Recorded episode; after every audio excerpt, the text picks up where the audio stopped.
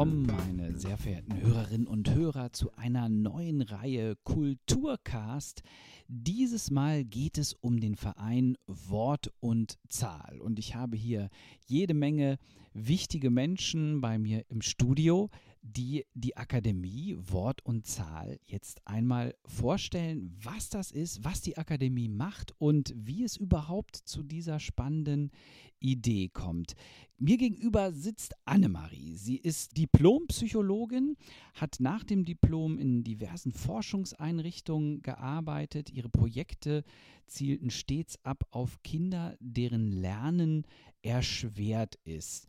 Annemarie, wie kam es zu diesem besonderen Fokus? Warum hast du dir das ausgesucht?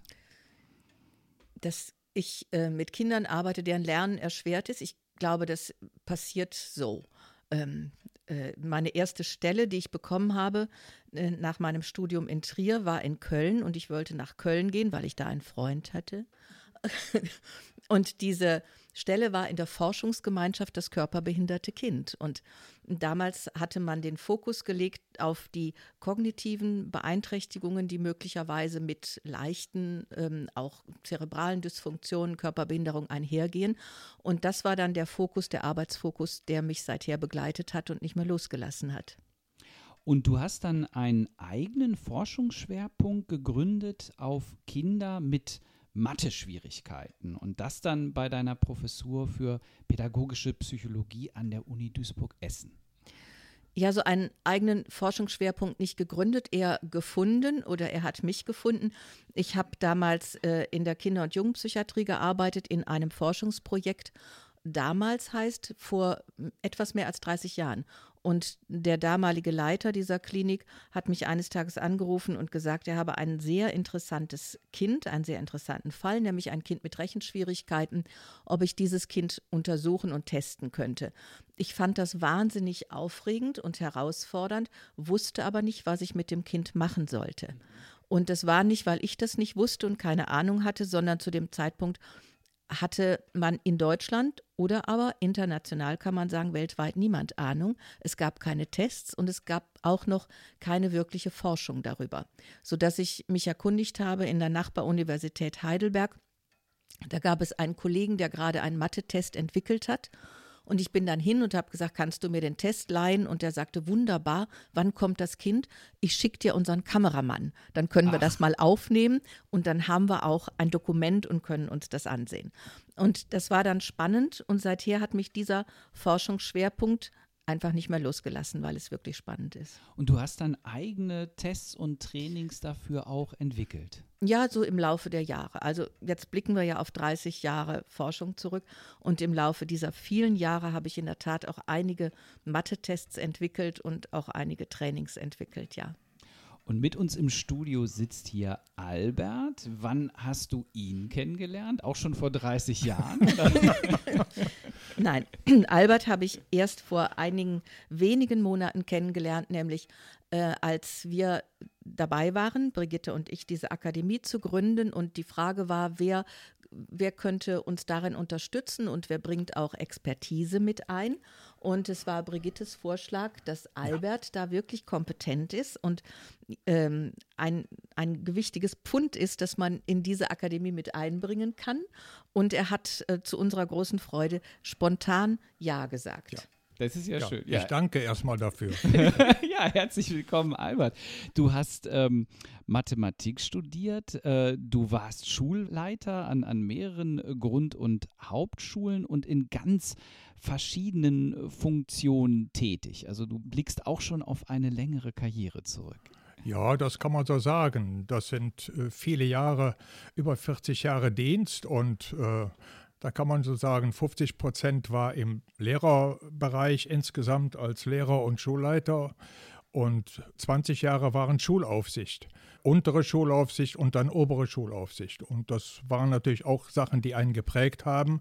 Losgelassen hat mich die Mathematik nie dazu die Migration, das war immer ein Thema.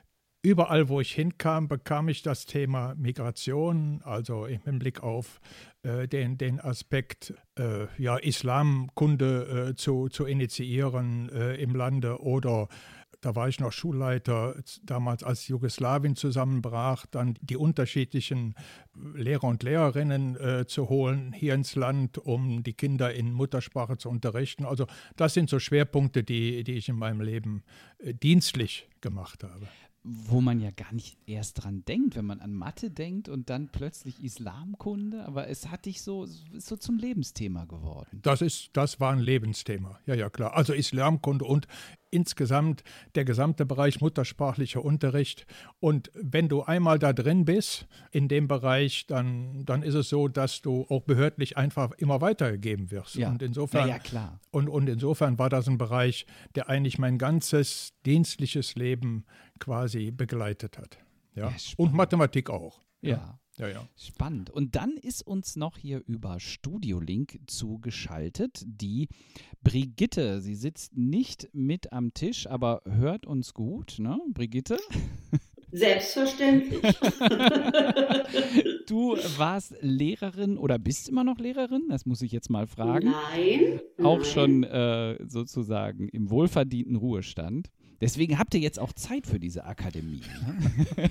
ihr drei. So ein bisschen spielt das mit rein, ja. aber es spielen auch weitere Erfahrungen mit rein. Also ich habe auch vor 40 Jahren angefangen, äh, in Schule zu arbeiten. Mhm. Die erste Stelle war in einer Hauptschule. Auch da ging es um benachteiligte Kinder, die damals noch mit Bussen in die einzelnen Stadtteile gefahren wurden ich war anschließend an einer Grundschule tätig, äh, habe dort 14 Jahre lang rein türkische Klassen geleitet, mhm. bin dann in die äh, Schulleitung gegangen und von da aus dann in die Schulaufsicht und da habe ich weitere 20 Jahre verbracht und meine Themen in der Schulaufsicht waren der Übergang Kindergarten, Grundschule und die Lehrerfortbildung.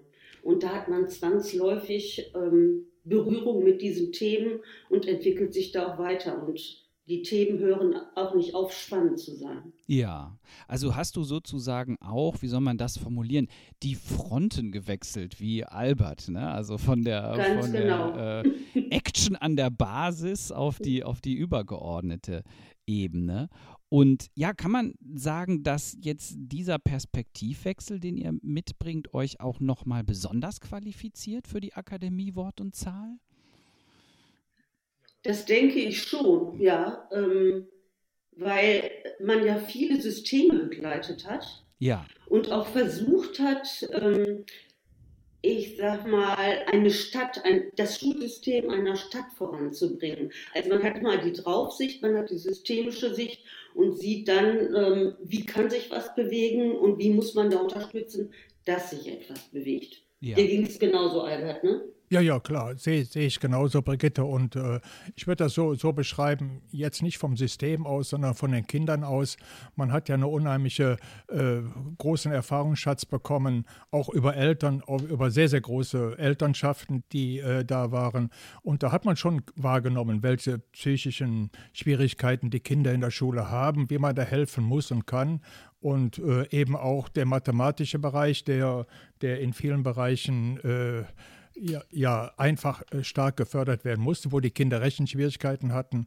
Und insofern muss man sagen, das hat uns geholfen in dem Bereich, die ganzen unterschiedlichen Erfahrungsaspekte. Und dann kam eben die Akademie, dann kam das Angebot, jetzt auf mich bezogen kam das Angebot. Und äh, ja, da kann man nicht Nein sagen. Zumal, ja. wenn du siehst, welche angenehmen Menschen da drin sind. Ne? Also das muss man natürlich auch sagen.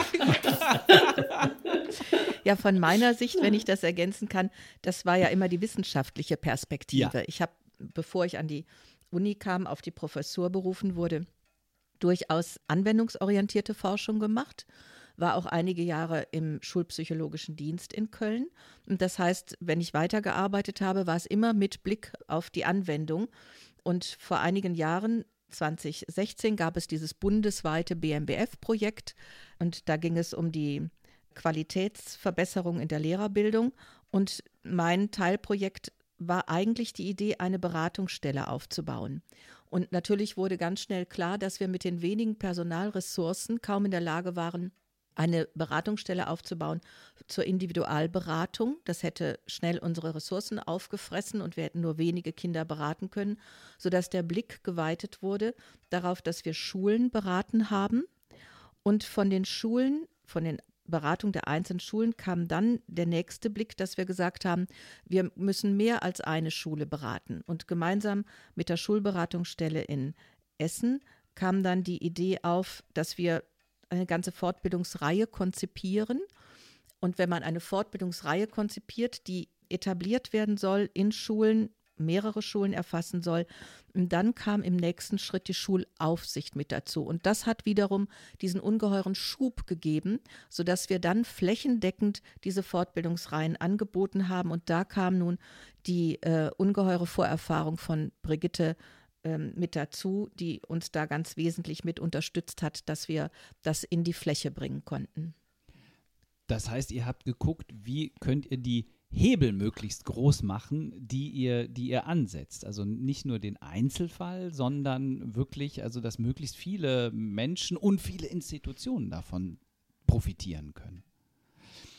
Jetzt nochmal, wir reden jetzt immer so schön das tolle Angebot und so und als wüsste jeder schon, was die Akademie Wort und Zahl ist. Das weiß natürlich keiner, ja. Also wir, wir lüften jetzt mal ein bisschen das Geheimnis. Annemarie, erzähl uns doch mal, was macht die Akademie jetzt? Was ist sozusagen die Gründungsidee und wie viele Mitstreiterinnen und Mitstreiter seid ihr? Wir haben ja gerade erst angefangen. Ja, es geht gerade los. Ne? es geht gerade los. Wir haben uns äh, im Oktober zusammengetan und beschlossen, dass wir das machen. Und Ziel ist natürlich die Förderung von Kindern, deren Lernen eingeschränkt ist, auch mit Blick auf Kinder ähm, durchaus mit, mit Verhaltensauffälligkeiten und eben nicht über die Einzelfallberatung zu gehen, sondern eben über diese Fortbildungsreihen zu gehen. Und Ausgangspunkt dieser Akademie war das, was wir aufgebaut hatten, Brigitte und ich und die Schulberatungsstelle, dass wir sagen, nach unserem Ausscheiden aus, sie aus der Schulaufsicht, ich aus der Uni, das ist parallel passiert, das, was wir aufgebaut haben, nicht einfach liegen zu lassen nicht und einschlafen zu zurückzulassen, mhm. sondern mit Blick darauf und Wissen darum, dass das vermutlich nicht weitergeführt wird und nicht mit dieser Intention weitergeführt wird, zu sagen, wir gründen diese Akademie Wort und Zahl und versuchen dieses Angebot, was wir da geschaffen haben, weiterzubringen in die nächsten Kommunen. Und da kommt dann auch ähm, Ruhr Futur mit dazu, die uns darin unterstützen und sagen, wir stehen dazu und wollen auch, dass das weiter in die Kommune gebracht wird, sodass wir diese Fortbildungsangebote, über die wir dann auch inhaltlich noch sprechen können, aber dass wir die auch weiter in weiteren Kommunen anbieten können. Das heißt, das ist aber eigentlich jetzt euer bürgerschaftliches Engagement, ne? Das auf jeden Fall, klar, ja. das auf jeden Fall. Und unbezahlt. Ähm, das ja. ist ähm, das ist ein, ein gemeinnütziger, die Akademie ist ein gemeinnütziger Verein. Ja. Und ähm, äh, es ist im Grunde genommen, äh, ist es ehren, mehr oder weniger ehrenamtlich und unbezahlt, ja. Und ich sehe hier auf meinem Skript, es gehören auch noch Lars, Erkan und Michael dazu. Sag noch mal zu den dreien was. Michael muss an erster Stelle erwähnt werden, das ist ein Banker und unser Schatzmeister. Aha, das ist immer wichtig. ganz wichtig, ja. weil wir natürlich auch äh, mit Geldern umgehen müssen. Ähm, und wir haben dann noch Lars, der äh, klinischer Psychologe ist und, und mein früherer Mitarbeiter, approbierter Psychologe auch inzwischen und der diesen äh, Teil machen wird, Fortbildungen anzubieten für Kinder mit Verhaltensauffälligkeiten, weil auch hier Lehrer und Lehrerinnen die Frage haben, wie gehen wir eigentlich mit den Kindern um, die wir in der Schule sitzen haben und wie können wir adäquat darauf reagieren, wenn wir Kinder mit Verhaltensauffälligkeiten haben. Und Erkan ist auch in der Universität Essen und er schlägt so äh, die Brücke hin zur Mehrsprachigkeit. Mhm. Ja. Und euer Fokus ist der Übergang Kita-Grundschule. Warum genau diese Schnittstelle? Also von, von wissenschaftlicher Seite aus gesehen kann man sagen, der Fokus sind ja Rechenschwierigkeiten und man kann fragen, wann fangen Rechenschwierigkeiten eigentlich an? Und da das Rechnen lernen eigentlich von Anfang an anfängt, mit dem ersten Lebenstag im Grunde genommen, kann man sich vorstellen, dass sich auch Rechenschwierigkeiten nicht erst dann zeigen, wenn die Kinder in der Schule sind oder Arbeiten geschrieben werden, sondern im Grunde genommen lernen die Kinder auch schon in ihrer vorschulischen Zeit weniger als die anderen Kinder. Mhm. Und man weiß schon im Kindergarten, sind es die Kinder, die etwas später die Zahlworte lernen, die etwas später verstehen, was die Zahlworte bedeuten. Und die Kinder, die das eben schneller gelernt haben, ähm, die machen sich natürlich diese Erfahrungen, die aus der Umwelt kommen und die in den Kitas geboten werden, besser zunutze. Sie lernen also immer mehr dazu, während die Kinder mit den geringeren Vorkenntnissen auch weniger diese Erfahrung nutzen können, um mehr Wissen anzusammeln. Das heißt, die Kinder kommen auch mit weniger Vorwissen in die Schule und das Schulbuch, der Unterricht setzt oft da an, wo die meisten Kinder sind. Ja. Und das heißt, die Kinder, die mit weniger Vorkenntnissen in die Schule kommen, ähm, werden oft nicht so aufgefangen und weitergeführt. Es wird nicht so direkt an ihrem Vorwissenstand angesetzt, sodass sich oft die Schere gleich von Anfang an weiter. Das wollte ich gerade sagen. Ja, wahrscheinlich kann sich diese Lücke dann immer mehr vergrößern und äh, aus einem kleinen abgehängt sein wird ein immer größer abgehängt werden. Genau, und darum ist es enorm wichtig, den Blick möglichst früh auf die Kinder zu richten. Und ähm, in den Kitas gibt es fantastische Angebote und Erzieherinnen, das war auch unser Ansatz, Erzieherinnen ein bisschen dahin zu lenken und zu zeigen, guckt genau, wo die Kinder stehen, damit ihr die auch an diesen Stellen exakt unterstützen könnt, wo sie gerade Hilfe und Unterstützung brauchen, sodass die Kinder sich weiterentwickeln und dass ihr euch auch mit den Schulen, mit den Grundschulen austauschen könnt, wo stehen diese Kinder, die ihr jetzt in die Grundschule bekommt und dass ihr die entsprechend auch zielgerichtet adaptiv fördern könnt. Mhm. Ich frage mal Albert zu den Zielen der Akademie. Also es sind die, die Kinder, es ist dieser Übergang ähm, Kita-Grundschule. Macht ihr auch etwas für Jugendliche und äh, bist du auch mit deinem Lebensthema Migration da jetzt involviert? Ja, also der, der erste Teil ist ja, die Akademie hat so das Grundziel letztendlich benachteiligte Kinder zu fördern. Da sind für mich erstmal zwei zentrale Begriffe drin. Was sind benachteiligte Kinder? Annemie hat schon den Altersspielraum gesagt von vier bis acht Jahren. Und benachteiligte Kinder sind für mich Kinder ohne die Ersprache Deutsch. Das ist der eine Teil. Der zweite Teil sind soziale, emotionale Auffälligkeiten. Das macht die äh, Akademie ja auch. Das hat die Anna-Maria auch dargestellt. Und das dritte sind die mathematischen Lernschwierigkeiten. Das sind also die drei Gruppen, um die sich die Akademie letztendlich vom Ziel aus definiert. Jetzt gibt es einen zweiten Begriff für mich, der wirklich schulisch zentral ist. Das ist der Begriff der Förderung der klingt so einfach, aber ja. es, es, ist ein, ein zentraler Begriff, der Begriff in Grundschule. Den findest du in der Ausbildungsordnung Grundschule, in allen Richtlinien Grundschule. Überall heißt fördern. Was heißt fördern? Fördern heißt Kinder voranbringen. Das ist ein wunderbarer Begriff. Fördern kann man auch negativ sehen. Aber hier ist vom Ursprungswert her, ist das ja der, der Begriff, dass man sagt, jemand voranbringen. Das ist eine tolle Sache ich höre da bei euch einerseits dieses auch Persönlichkeit fördern, Entwicklung fördern. Ja, es scheint mir auch ein bisschen um Vermitteln von Freude zu gehen. Ne? Klar. Wenn man sich das vorstellt, wenn man ein Kind sich vorstellt, was in die Schule kommt, in der Regel freuen sich die Kinder auf Schule. In der Regel erwarten sie Schule, freuen sich drauf, dann kommt ein Kind in die Schule und stellt relativ schnell fest, dass es eben in Mathematik nicht über das Zählen über die Finger hinauskommt und so weiter und so fort. Dazu ist der Druck der Eltern da. Die Eltern machen Druck, warum verstehst du das nicht? Insofern ist das ja ein Punkt, dass man natürlich Selbstständigkeit fördern muss. Und eigentlich ist im Fördern ja dieser klassische Dreischritt. Erkennen von dem Problem, nicht drüber hinweggehen und sagen, das wird schon, dann verstehen, warum hat das Kind ein Problem und das letzte ist dann handeln oder tätig werden, also helfen.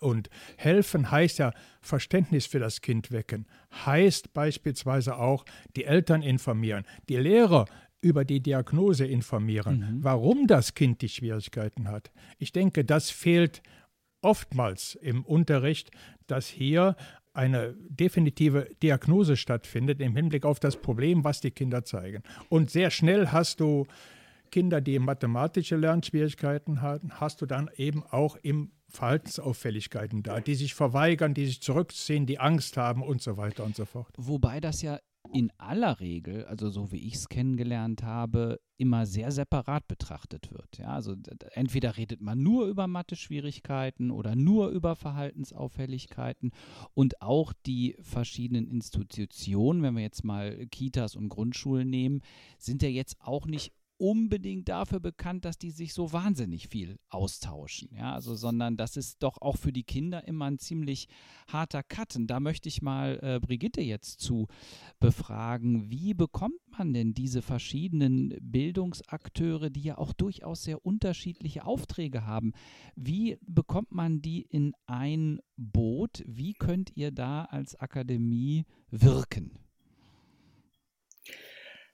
Also ich setze noch mal an bei der Lehrerfortbildung. Das ergänzt, was eben gesagt wurde. Ähm, es gab in der Vergangenheit äh, Lehrerfortbildungen zum Thema Rechenschwierigkeiten. Die wurden schulintern angefordert. Und aus diesen Gedanken und den Gedanken der Schulpsychologie, dass sie beobachtet haben, im dritten Schuljahr treten vermehrt die Fragestellung auf, sowohl von Lehrerseite als auch von Elternseite. Deswegen haben wir gesagt, wir betrachten nicht nur die Lehrerfortbildung, sondern wir müssen viel früher ansetzen. Mhm. Und eine gute Kooperation zwischen Kita und Grundschule kann man sehr gut über die Fachlichkeit erreichen. Und da ist eben hier das Medium gewesen Mathematik oder ist es noch. Und wir haben damit sehr positive Erfahrungen gemacht. Es ist nicht so, dass sich die Kitas dagegen wehren. Aha. Also wir haben es ja durchgeführt äh, und müssen einfach sagen, dass die Kita in Zusammenarbeit mit der Grundschule gesagt hat, so gut haben wir noch nie zusammengearbeitet. Aha. Wir haben noch nie gemeinsam so, solch einen Blick auf das Kind gehabt. Und wenn wir uns jetzt unterhalten, sprechen wir eine gemeinsame Sprache und können demnach auch genau definieren, wo dieses Kind steht und wie die Schule dieses Kind in der Förderung übernehmen kann. Und dazu haben eure Tests und Vorbildungen beigetragen, die ihr entwickelt habt. Aha. Die äh, die Idee dieser Fortbildung war ja, dass wir sie gemeinsam angeboten haben für Erzieherinnen und Lehrer und Lehrerinnen. Ah. Und, so. und dass so ein Austausch auf Augenhöhe entstanden ist und sich auch eine gemeinsame Sprache entwickelt hat. Es ist ja oft so, dass man äh, denkt, man hat nicht so die gemeinsame Sprache, man hat einen etwas anderen Blick auf die Kinder, andere Schwerpunkte. Und durch diesen Austausch, durch die gemeinsame Fortbildungsreihe, die im ersten Durchgang sieben Fortbildungen, sieben Nachmittage enthalten hat. Dann haben wir das auf sechs reduziert. Jetzt sind wir äh, auf Online-Fortbildung zwangsläufig ja, gegangen klar. und es sind, sie sind etwas länger und im Moment sind es nur drei mit einer nachbereitenden Sitzung. Aber im Zentrum stand eben, dass Erzieherinnen und Lehrerinnen gemeinsam an dieser Fortbildung teilnehmen. Und das hat eigentlich eine ganz andere Interaktion ermöglicht. Ja, weil doch beide Berufsgruppen, denke ich, schon erstmal einen anderen pädagogischen Ansatz haben. Ne? Und ich meine, auch die Erzieherinnen, die müssen ihre Kinder ja nicht benoten, Gott sei Dank. In der Pflicht stehen ja dann erst die Lehrerinnen und Lehrer. Aber dass man sich da kennenlernt, vielleicht auch schätzen lernt und versteht, wie tickt denn der andere. Ich kann das nochmal ergänzen. Es äh, gab schon sehr lange Kooperationen zwischen Kindergärten und Grundschule. Oftmals war es aber so, dass die Leitungen sich getroffen haben in einem bestimmten Stadtteil und da gemeinsame Dinge des Vorgehens der Materialien besprochen haben. Aber in der Fortbildung, die wir durchgeführt haben, war es so, dass die Erstklassenlehrer und die Mitarbeiterinnen des Kindergartens gemeinsam am Tisch saßen und diskutiert haben, was kommt ganz konkret bei uns in den Einrichtungen vor, wie arbeiten wir, was müssen wir von euch wissen und das haben sie sehr wertgeschätzt, diesen ja. ganz persönlichen Austausch, dass sie mit den Kindern arbeiten. Absolut. Das kann ich mir wirklich vorstellen. Und dann kommt ja bei euch noch ähm, positiv dazu, dass die Mathematik ja unter sämtlichen Schulfächern immer sehr hoch gehandelt wird. Also das ist ja fast sozusagen Fach Nummer eins ne, in der gesellschaftlichen Wirkung. Und von daher könnt ihr immer sehr hoch einsteigen. Ja, die Mathematik wird immer hoch gehandelt. Zugleich ist es aber auch oft das Fach, was am meisten gefürchtet wird. Ja, auch. Ne? Das und, bedingt und, sich vielleicht. Ja, und das ist so was ganz Ambivalentes und ja. vielfach auch bei den Erzieherinnen, dass sie so sagen, oh Gott, Mathe, das wollte ich ja doch eigentlich nicht. Wenn sie dann so erfahren und hören, guckt mal Mathematik bei Kindern, das fängt eben damit an, dass sie lernen, Mengen zu vergleichen. Das fängt damit an, dass sie die Zahlworte lernen, aber damit wissen Sie ja noch nicht, was 1, 2, 3 eigentlich bedeutet, dass das eben ein, eins nur eins ist und zwei ist so ein ein und ähm, dass, dass die Kinder das ganz allmählich erst lernen, eins, zwei, drei, vier, fünf, sechs, sieben, die Bedeutung dieser Zahlworte, das lernen sie eins nach dem anderen. Und es mhm. ist etwas, was anderthalb Jahre dauert, bis sie bis zehn zählen können, im Sinne, dass sie das wirklich verstehen. Und wenn man über diese Dinge spricht, dann ist der Kindergarten natürlich angesprochen. Ja, dann ist es genau das, was die Kinder im Kindergartenalter lernen und die Erzieherinnen wissen, dass sie darin die Kinder unterstützen können und dass sie dazu sowieso eine ganze Menge Spiele machen und ja, Aufgaben stellen und dass das im Alltagsgeschehen eine große Rolle spielt. Und ähm, das unterstützt und stärkt Erzieherinnen wieder darin, dass sie genau das tun, was die Kinder brauchen. Mhm. Jetzt frage ich Albert nochmal so zur politischen Diskussion. Es, es gibt ja so dieses weit verbreitete Vorurteil, dass die schwächeren Kinder noch schwächer geworden sind, also dass diese Schere immer weiter auseinandergeht.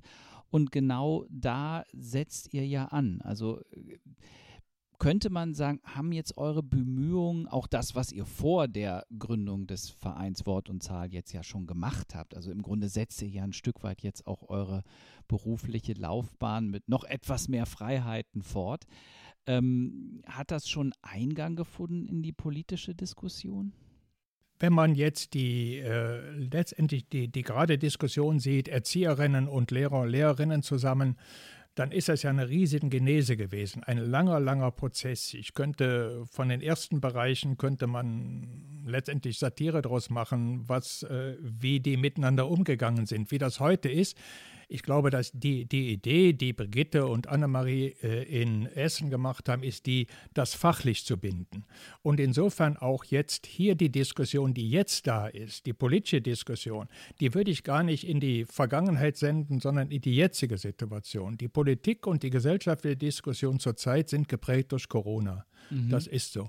Und ähm, das ist die eine Seite. Die andere Seite sind die Eltern und die Lehrer, Lehrerinnen, die durch Homeschooling bzw. durch Distanzlernen zurzeit geprägt sind. Das sind die aktuellen Aspekte. Und ich denke mir, hier ist die Riesenchance jetzt der Akademie oder überhaupt der Schule auch hier auf die Akademie zurückzugreifen, um hier bessere Chancen zu haben. Heißt konkret, wenn man jetzt sieht, dass äh, die gesellschaftliche Diskussion, die politische Diskussion zu Corona, dieses Wegbleiben der Kinder aus der Schule, da muss man ja sagen, dass es Bedingungen sein müssen, die erfordernd sind, sonst geht die Schere wirklich noch größer auseinander. Und ich denke, sie ist noch größer auseinandergegangen. Begründen möchte ich das wie folgt. Wenn man das strukturell betrachtet, so gibt es, sage ich mal, die digitale Affinität der Lehrer und Lehrerinnen, die unterschiedlich sind. Da gibt mhm. es also super digital affine Lehrer, die über Padlets Wochenpläne mit den Kindern entwickeln, die, die letztendlich äh, auch, äh, sage ich mal, Elternabende darüber gestalten. Dann gibt es die Lehrer, die sehr distanziert sind, die Angst auch vor diesem neuen Medium haben. Bei den Eltern ist es ähnlich, die digitale Affinität. Da gibt es Eltern, die hervorragende äh, Affinität haben. Da gibt es Eltern, die wenig oder gar keine Affinität haben. Denkt daran, dass beispielsweise auch Deutsch quasi Deutsch verstehen eine starke Voraussetzung dazu ist, um, um das zu machen. Insofern, wenn man das vom Kind aus betrachtet, das eine Kind hat Eltern, die digital sehr affin sind, einer Lehrerin, die digital affin sind, das andere Kind betrachtet, wo die Eltern wenig digital affin sind, die Lehrer aber auch digital affin sind, da liegt es auf der Hand, welch, mhm. wie, wie, wie groß die Schere dann noch auseinandergeht. Die Diskussion geht ja weiter, welche Ausstattung haben die Schulen?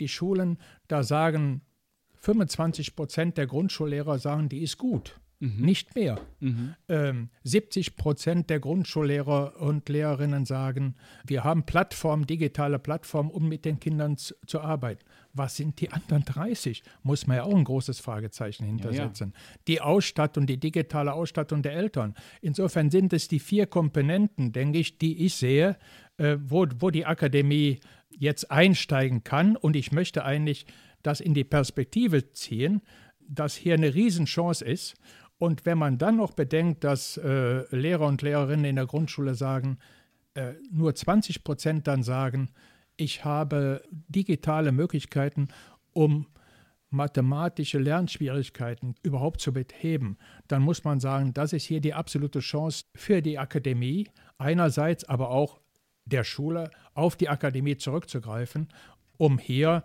die Schere nicht noch weiter, zumindest im mathematischen Bereich, auseinandergehen zu lassen.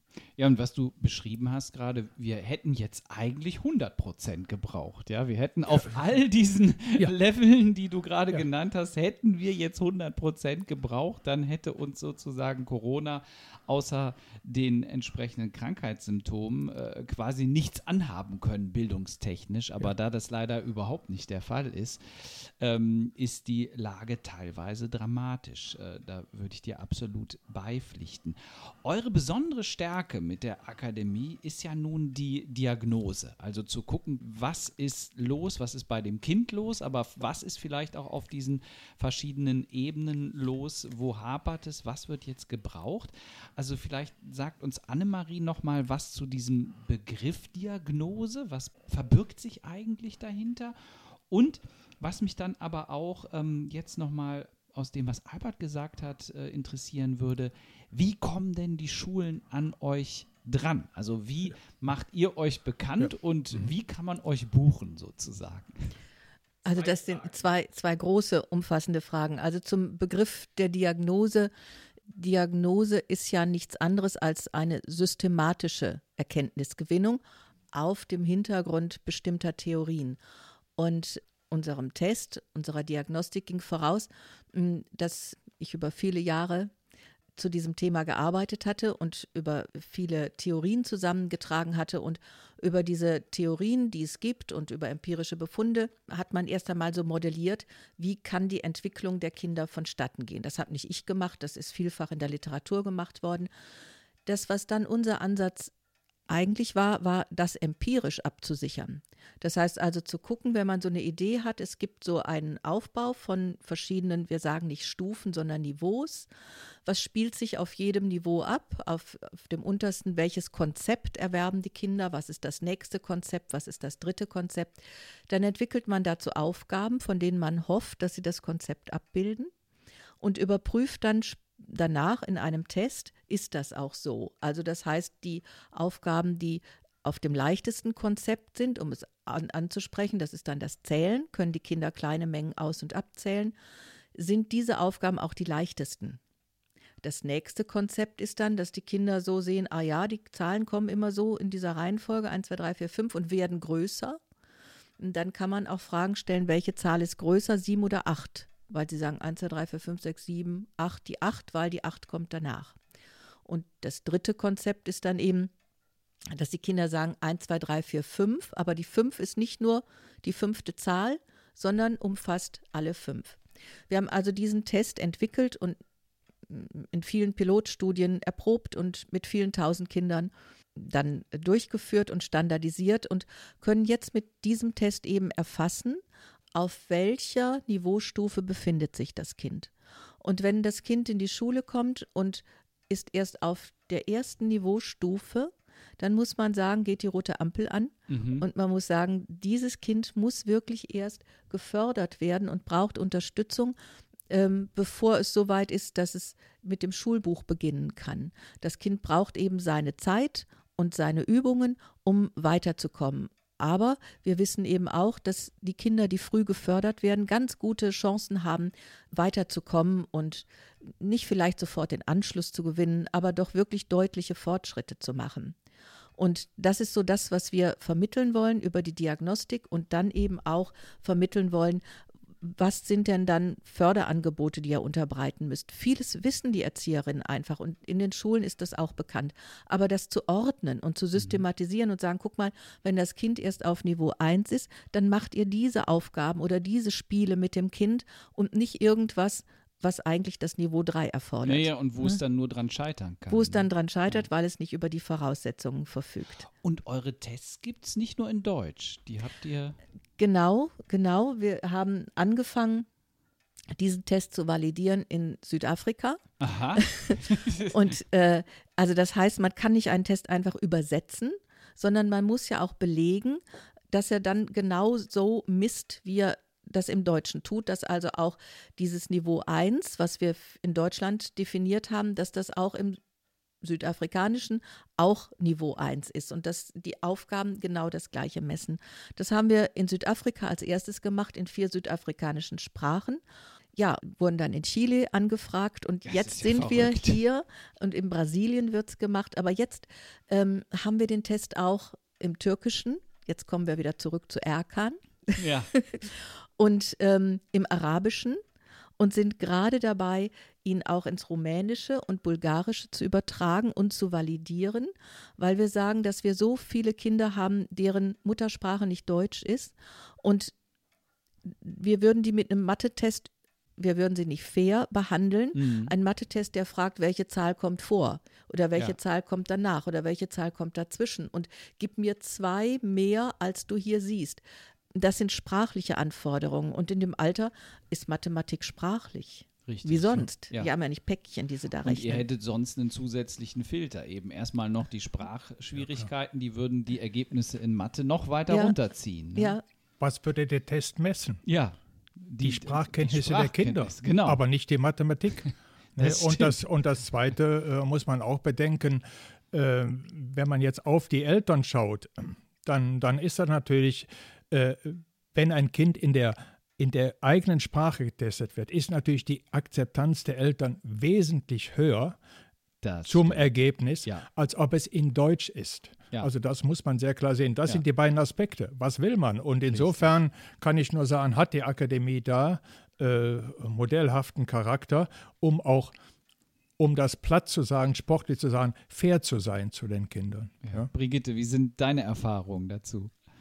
Ich kann sagen, meine Erfahrungen, äh, die wir gemacht haben, sind nur positiv. Ich betrachte es einmal so, äh, dass wir den Ansatz haben oder das Konzept fahren, Kita und Grundschule gemeinsam äh, fortzubilden. Die lernen also alle Dinge, die Annemarie gerade dargestellt hat, lernen sie in diesen Modulen, wissen deshalb auch nicht nur den Blick zu entwickeln, wo steht das Kind, sondern auch die entsprechenden Fördermöglichkeiten genau da anzusetzen, wo das Kind steht. Und unser Ansatz ist ja nicht mehr wie vor 20 Jahren, dass die Kinder alle aus dem Kindergarten bis an eine Schranke gebracht werden, um dort von der Schule aufgenommen zu werden, sondern beide Einrichtungen haben den Auftrag, jedes Kind bestmöglich zu fördern.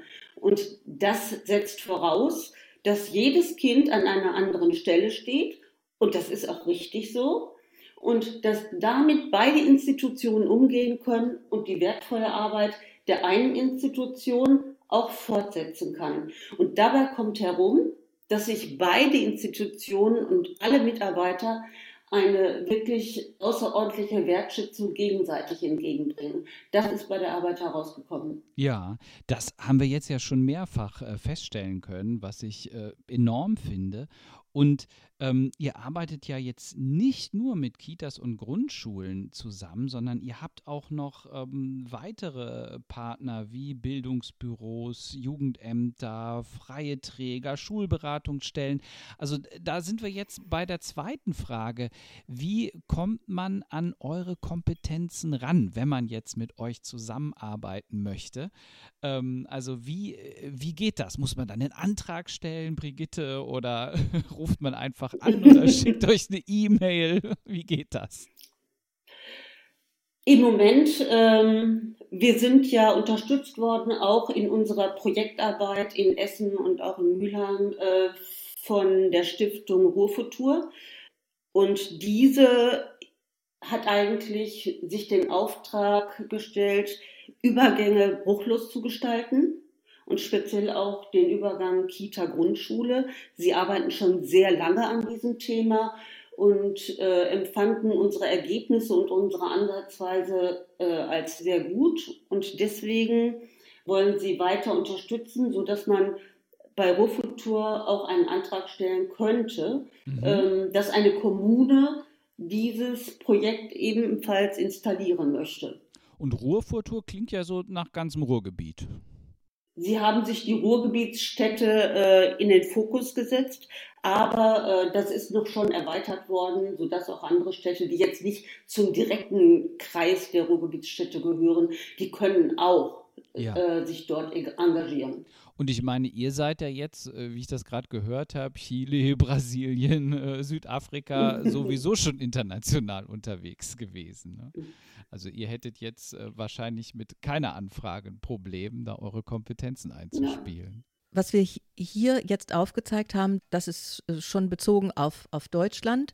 Und darüber hinaus gibt es auch einen starken internationalen Fokus, das ist richtig. Und ähm, es gibt ganz, ganz interessante internationale Kooperationen, so wie aktuell mit Brasilien, weil Brasilien daran interessiert ist, diesen Test jetzt auch in Brasilien zu validieren und dann in Brasilien den Schulen zur Verfügung zu stellen. Ja, und genau das Gleiche hat vor Jahren schon in Südafrika stattgefunden und vor wenigen Jahren in Chile.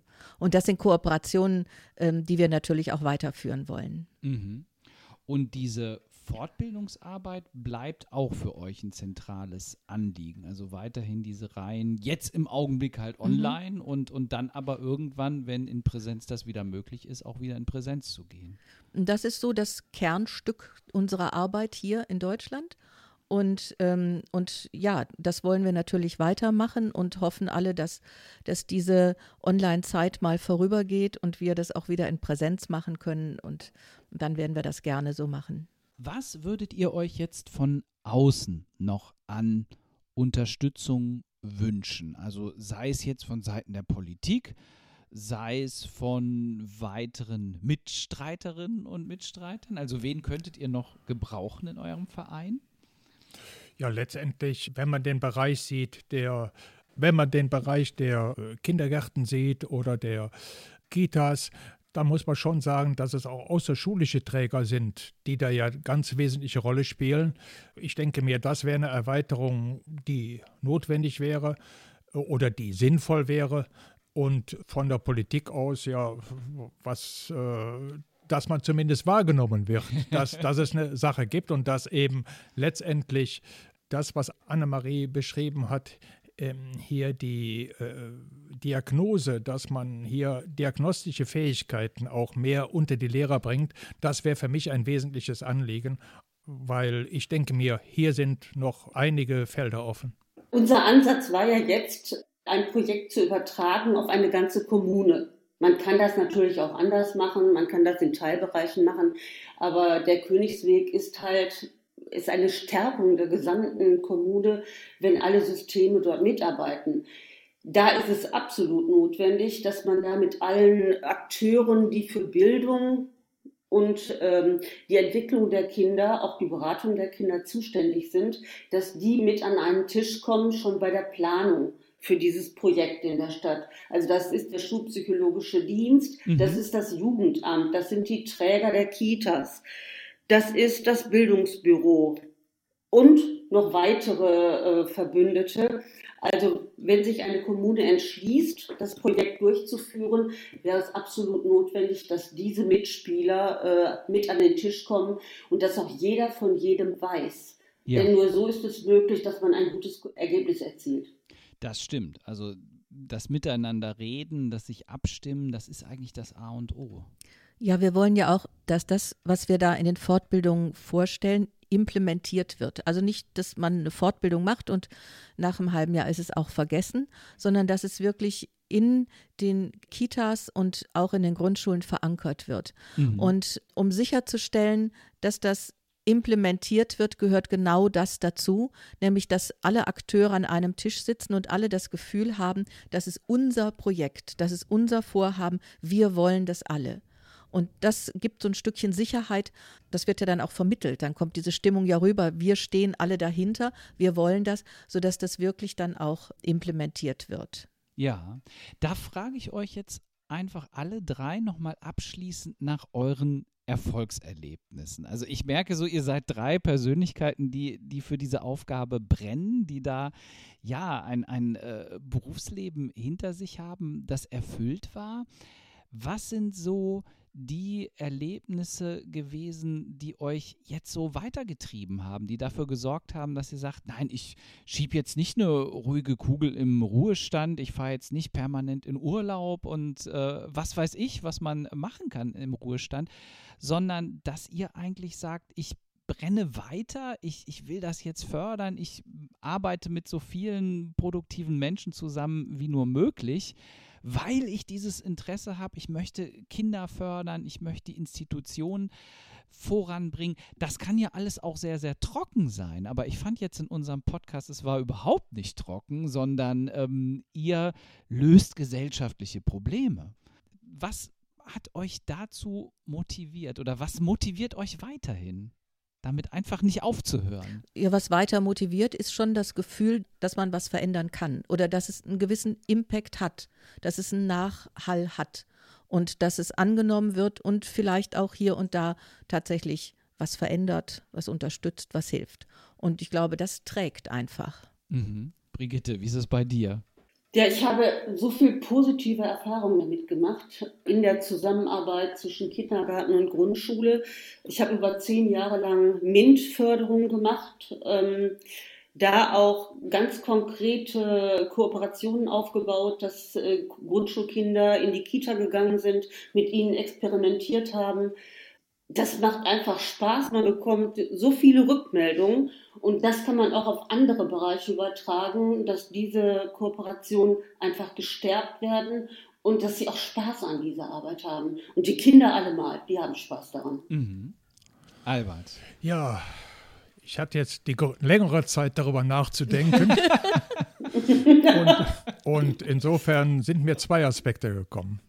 Der eine Aspekt ist die Vergangenheit, mein dienstlicher Bereich. Ich war zuständig für Grund-, Haupt- und Förderschulen in der ganzen Bezirksherren Düsseldorf, das heißt von Emmerich bis nach Wuppertal und von der holländischen Grenze bis nach Essen. Wenn man das Ganze sieht, dann muss man schon sagen, gerade aus dem Sonderschulbereich oder äh, Förderschulbereich, da gibt es schon Erfahrungen und Aspekte, äh, die einen schon lebenlang geprägt hat, dass man diesen Kindern einfach helfen will, dass man helfen muss letztendlich. Das ist der eine Aspekt.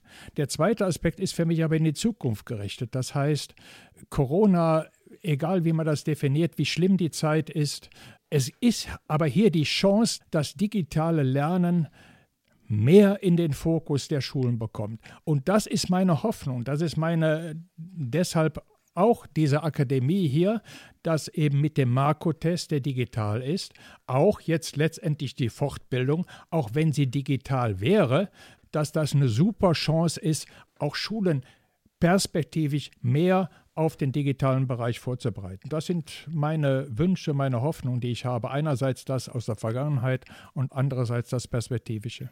Ja, jetzt zum Abschluss für dich, Annemarie, nochmal die Frage, was wünschst du dir jetzt so für die Zukunft? Möchtest du noch mehr Mitstreiter, mehr Unterstützer für euren Verein oder möchtest du einfach noch mehr Kundschaft? Also wie tritt man mit euch am besten in Kontakt?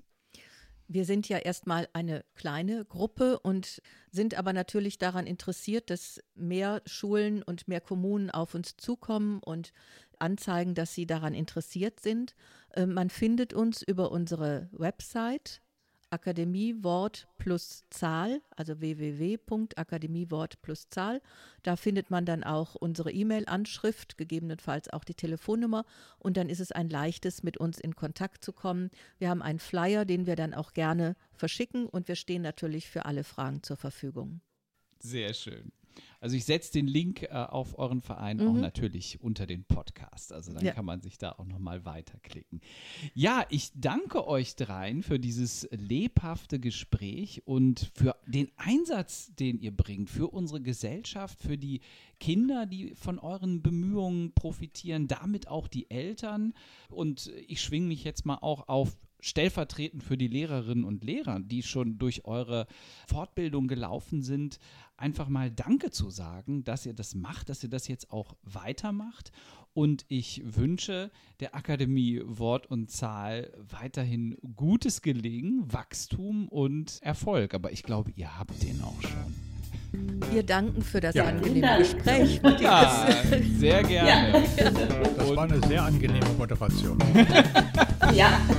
Und dann sage ich jetzt auch in Richtung unserer Hörerinnen und Hörer vielen Dank fürs Zuhören und bis zum nächsten Mal beim Kulturcast.